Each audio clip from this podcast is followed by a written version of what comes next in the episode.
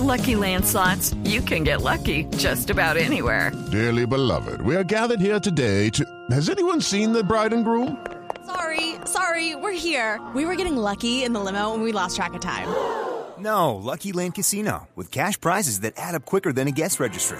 In that case, I pronounce you lucky. Play for free at LuckyLandSlots.com. Daily bonuses are waiting. No purchase necessary. Void where prohibited by law. 18 plus. Terms and conditions apply. See website for details. Bueno, David Laverde, no es usted Juan David, es David Laverde. Mi homónimo. Es mixólogo y bartender. Llegó a los bares hace ocho años y se ha ganado una cantidad de premios. El más reciente es el del premio del bartender más imaginativo. Acaba de representar a Colombia más en un concurso internacional.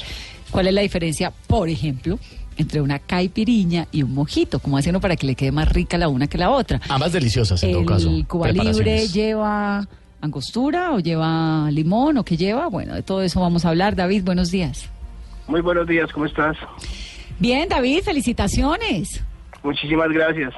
Bueno, ¿y usted por qué se ganó ese premio de el bartender más imaginativo? ¿Qué es lo que hace de creativo que otros no hagan? No, pues es la entrega que tienes cada día a la profesión y la investigación y las formas diferentes en que puedes impresionar a un cliente. ¿Cuál es su trago preferido? La caipiriña. Sí, mío también. Muy bien. ¿Y cómo la prepara? Bueno, básicamente... Espera, yo le digo la pues, mía y usted me dice si está bien o mal. Ok, perfecto. Sí, para ver si estamos equivocados, porque en esta mesa nos gusta la caipirinha. Nos fascina la caipiriña. Se le pone cachaza, mucha azúcar, mucho limón, eh, limón macerado y una hierba que no me acuerdo si es hierbabuena, tal ¿Menta? vez. O menta, no, hierbabuena macerada. Y ya, ¿no? O un poquito de soda. No, vamos a... ¿A mejorarla? a mejorarla. Empecemos, empecemos poco, desde el principio. Bueno, anotando. Todo diplomático. David. Sí, pero respiró profundo. Cuando dijo mucho azúcar, ella dijo mucho azúcar y aquí se le sintió a él. Ay, inhaló. Bueno, está bien. Tranquilo. om. No, lo primero que tienes que hacer es equilibrar dulces y ácidos para que el cóctel tenga un balance. Entonces vamos a poner una cucharada de azúcar primero, después medio limón en cubitos. Ahí, ahí sí vamos a macerar para que la mezcla se mezcle mejor, se homogenice. Vamos a agregar el hielo y después la cachaza. No vamos a agregar ningún tipo de hierba, nada, ni, ni soda. Así Ah. realmente en directo. No tiene ninguna... ¿y Entonces, ¿de dónde nos inventamos lo de la hierba? Eso es un teléfono roto que ha pasado de gusto en gusto, entonces casi siempre vamos cambiando un poco las recetas en el camino. Se ha inventado, bueno, evidentemente sí, porque se ganó el premio por inventar. ¿Cuál se inventó? ¿Qué cóctel se inventó? Eh, me inventé un cóctel que se llama Drop and Drop, eh, gota y gota, el cual se va transformando según como lo vayas eh, tomando.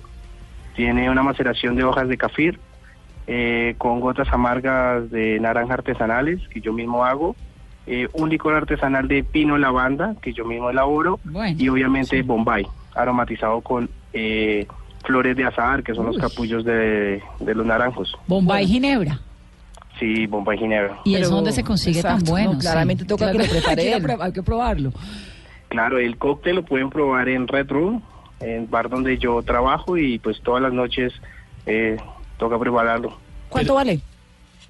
Ese cóctel está en un promedio de 35 mil pesos para Bueno. clientes. Pero viene con un pollo incluido. No, realmente no. Es la experiencia que estás viviendo por el cóctel. Como se pueda, qué pena con usted, David. Lo que pasa es que como se puede dar cuenta, su tocayo es un poco tacaño, pero bueno. Eh, David, perdón, me devuelvo al tema de la caipiriña. Es que me están diciendo que hay que ponerle poco azúcar. Yo tenía entendido que hay que meterle azúcar parejo a la caipiriña.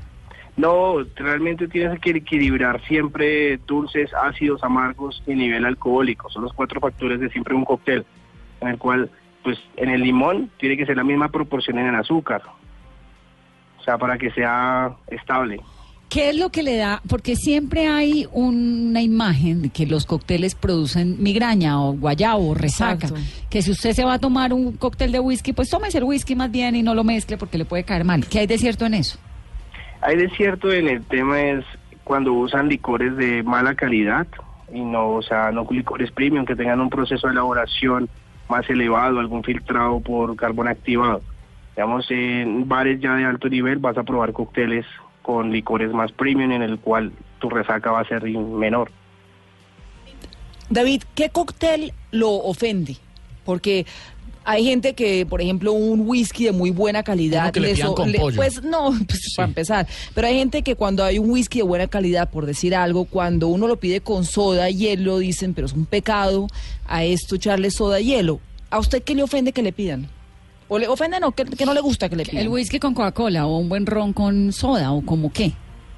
No, mira, realmente el cliente se toma su trago como lo desee, porque pues a mí me pueden preguntar cuál es el mejor licor del mundo. Yo lo único que le puedo eh, responder es el que le guste a usted, porque pues no me puedo opinar sobre el gusto de las demás personas, ¿sí? Eh, no hay pecado en hidratar un whisky, poco, agregarle un- algún tema de hielo para que sus sabores despierten, ¿sí? No llevar las mezclas extrañas, o sea, no ir contra lo mismo que afecte al un coñac o afecte un whisky, no mezclarlo con muchos ácidos. Pero el cliente siempre se va a tomar su licor como más le guste. Usted, David, estuvo en México, en Perú, en República Dominicana haciendo masters, eh, pasó por escuelas locales, ha aprendido un montón sobre, bueno, sobre eso, sobre cómo mezclar los licores, sobre cuál es el más rico, cuál no. De esos tragos latinoamericanos, del pisco peruano o chileno, dependiendo, del tequila mexicano, del aguardiente colombiano, etcétera, ¿qué, ha- qué le ha gustado? ¿Qué ¿Cómo le gusta? ¿Cómo cree que uno debe tomarse, por ejemplo, el tequila? ¿En margarita o solo o con sangrita? ¿El pisco? Eh, el tequila en México aprendí que se toma solo. Realmente el tema del limón y la sal era más para tequilas antiguos donde el alcohol era de mala calidad. Ahora han mejorado un montón el proceso. Entonces ya puedes ver un tequila en las rocas, un tequila más puro, pero puedes seguir tomando de esa forma. Sí. ¿En Colombia? En Colombia ya nosotros no estamos acá no tan acostumbrados a ese sabor tan tan fuerte. Yo lo recomendaría un poco con una rodaja de naranja, un casquito de naranja, que no es tan ácido y no va a opacar tanto las papilas. ¿Ese es para qué? ¿Para el aguardiente? Para no, para el tequila, para el aguardiente yo daría otros tipos de aguardiente, elevaría mejor el servicio de aguardiente en coctelería. ¿Qué, le, bien qué le puede echar? ¿Qué, ¿Con qué mezcla aguardiente uno? Con Podría cerveza. hacer el mío, no, con cerveza no. Ay, qué pena, en serio. Con, con chicharrón y chorizo. Co- cóctel de tienda, tocayo, ¿no? Con, chi- con chicharrón y No, chorizo. muy mal. Nos va a tirar el teléfono. No, no, pero no hay los Manaví. el tiempo, sino que uno Manaví, se toma usted una quédese en el cartel de la toga que yo creo que son no Una pena, ¿no? Sí. A ver, A ver, Eh, no, recomen- no es recomendable mezclar eh, fermentados con destilados porque pues eh, el- el- la resaca va a ser mucho mayor.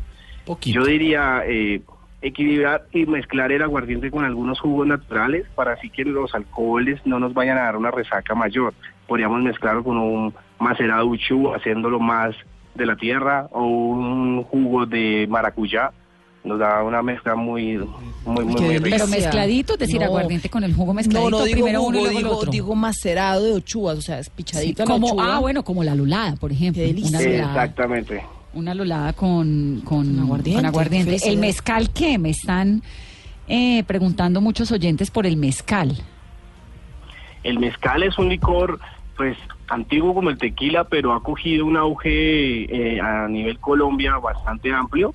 Es un producto bastante artesanal, diferente, sabores ahumados, eh, de diferente procedencia del tequila. Es una, un agave totalmente diferente, es un agave espadín, algo mucho más pequeño. Eh, el proceso de elaboración es más artesanal, lo hacen en un horno bajo tierra, lo que le va a dar un aroma más ahumado. Es un muy buen licor y pues ahorita está en auge. En au- hay uno que se llama Alipuz, que está bueno. Alipuz, sí, El Alipuz. hay muchas marcas. Sabrosísimo. El vinito sí lo de siempre, ¿no? Sí. ¿O qué? El Ah, ¿lo ¿O vinito, vino con pues, gaseosa? Uy, no. No, Ni mucho menos el canelazo que usted le estaba ofreciendo ayer a Ah, bueno, a pero eso, es- perdón, en España sí. se toma mucho El tinto de tinto de verano. ¿O en sangría? Pero, pero bien es frío. Eso es vino. No, es ahora vino. todos somos ¿Qué expertos, opina, David? pues. pues el vino de verano siempre se ha, habido más, más- ha visto más en restaurantes italianos, más en restaurantes, más para acompañar una buena comida, una buena cena, una buena compañía, más para tardear, no es para mm, tanto la noche, con estas noches tan frías. Sí, como un par de tragos y chao. Ahora, ¿qué, Exactamente. David, usted con su experiencia como bartender, pues todo esto suena muy maravilloso, pero no falta el que se pasa de tragos en la barra donde usted trabaja. ¿Qué consejo le da a uno cuando se quiere tomar unos tragos Una para no, para no pasarse? O sea, obviamente la clásica que es el agua y tal, pero para que no se le vaya la mano y pueda disfrutar hasta el final de la noche y caminar recto. Yo digo que pues siempre tener autocontrol, acompañar el cada trago con un vaso de agua, eh, comer bien, tener una buena alimentación. Pues si no estamos bien alimentados no nos vamos, no vamos a soportar una, una noche de, de, de- de- de tomadera. Entonces siempre estar hidratados, eh, hacerse amigo del bartender y pues poder tener una No, buena esa noche. parte no, estoy de acuerdo con usted. Esa parte puede ser compleja. No, ¿sabe por qué? No se va uno nunca no, de ahí. no, no, es que uno se hace amigo del bartender y sale mal. Claro. No, mira No, que el el- bartender el amigo bartender- es, mejor dicho, sale uno.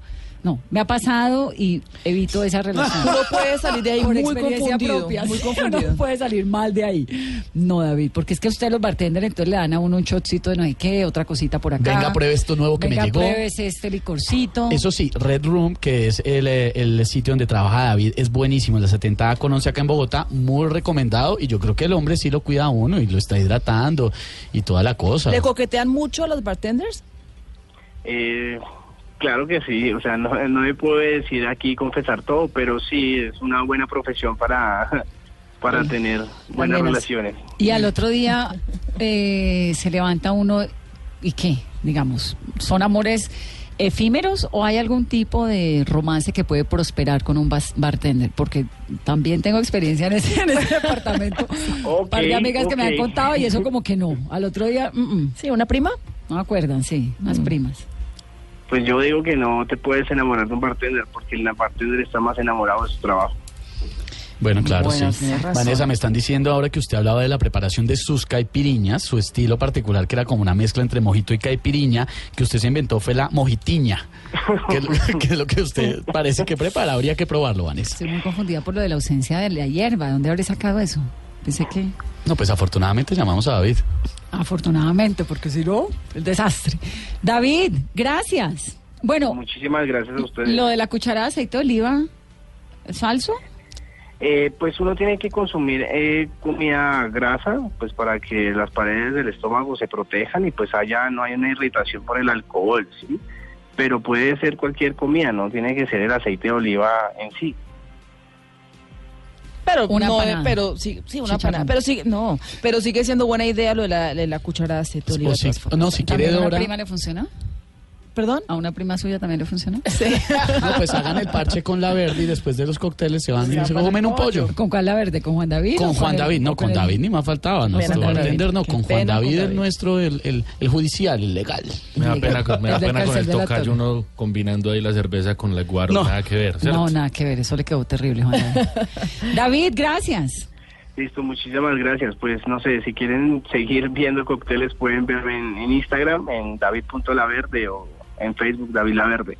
Ahí podemos seguir viendo cócteles y buenas preparaciones.